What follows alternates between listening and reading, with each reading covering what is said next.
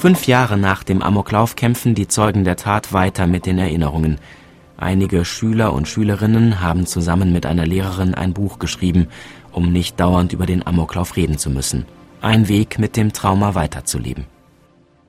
Es gibt Bilder, die lassen sie nie wieder los. Manchmal ist es ein Geräusch, das den 11. März 2009 sofort wieder in Erinnerung ruft. Steffen Seiler beschreibt es in dem Buch Die Schüler von Winnenden so. Anders als andere bekomme ich zum Glück keine Albträume. Doch mit geschlossener Tür schlafen, das geht nicht. Auch wenn es irgendwo knallt, schrecke ich zusammen. Schaue ich fern und plötzlich schießt einer und das vielleicht noch unerwartet, muss ich ausschalten. Der 18-Jährige saß vor vier Jahren im Klassenzimmer der 9c. Hier hat der Attentäter seinen Amoklauf begonnen, dem 15 Menschen zum Opfer gefallen sind. Wenn heute in Winnenden der Jahrestag begangen wird, ist Steffen nicht da. Da kommen halt die ganzen Bilder wieder hoch und man denkt halt auch an die Verstorbenen.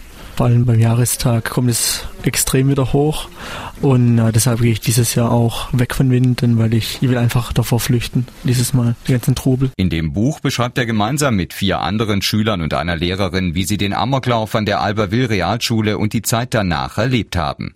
Jennifer Schreiber, heute 19, schildert die Situation, als die ersten Schüsse fielen. Wir haben ganz normal Unterricht gehabt, haben dann auf einmal die Schüsse gehört, selber erst so nicht wahrgenommen.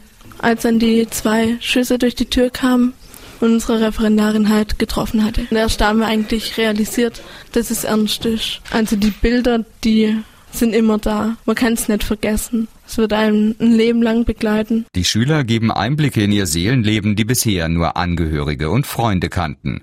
Wie schlimm die Tage nach der Tat waren und wie sie bis heute die Frage nach der Ursache quält. Einfach nicht zu wissen, warum das passiert ist einfach das nicht mehr ungeschehen machen zu können. Manche Tage, da ist es wirklich sehr schwer, wenn man halt wirklich richtig depressive Phasen hat und Flashbacks wirklich normal bekommt. Und deshalb bin ich auch noch in psychologischer Behandlung, um das ja immer noch zu verarbeiten, so gut wie es geht. Gewissermaßen ist auch das Buch eine Verarbeitung des schrecklichen Geschehens, das die Schüler bis heute plagt. Sie haben sich ihren Kummer von der Seele geschrieben, auch deshalb, um nicht immer darüber reden zu müssen. Mit total Fremden rede ich eigentlich ungern drüber. Also wenn ich nur sage, ich komme aus Winnenden und dann sagen, fragen sie mich, warst du auf der Schule oder irgendwas, dann sage ich, nee, dann rede ich gar nicht erst drüber. Und die müssen nicht alles wissen. Dann kommt die nächste Frage, die nächste und dann zieht es mich auch wieder weiter runter. Ich habe jetzt auch schon zu Leuten gesagt, wenn sie mich gefragt haben, ja, was waren da genau, wie hast du es erlebt, dann habe ich auch schon gesagt, hab, kauft euch das Buch und lest, da ist alles drin. Die Schüler von Winnenden, unser Leben nach dem Amoklauf heißt das Buch, mit dem Jennifer Schreiber auch eine Hoffnung verbindet. Vielleicht verhindert das Buch einfach weitere Amokläufe, weil es einfach sehr detailliert beschreibt, was die Folgen danach sind. Das ist nicht nur ein Tag, sondern ein Leben lang begleitet.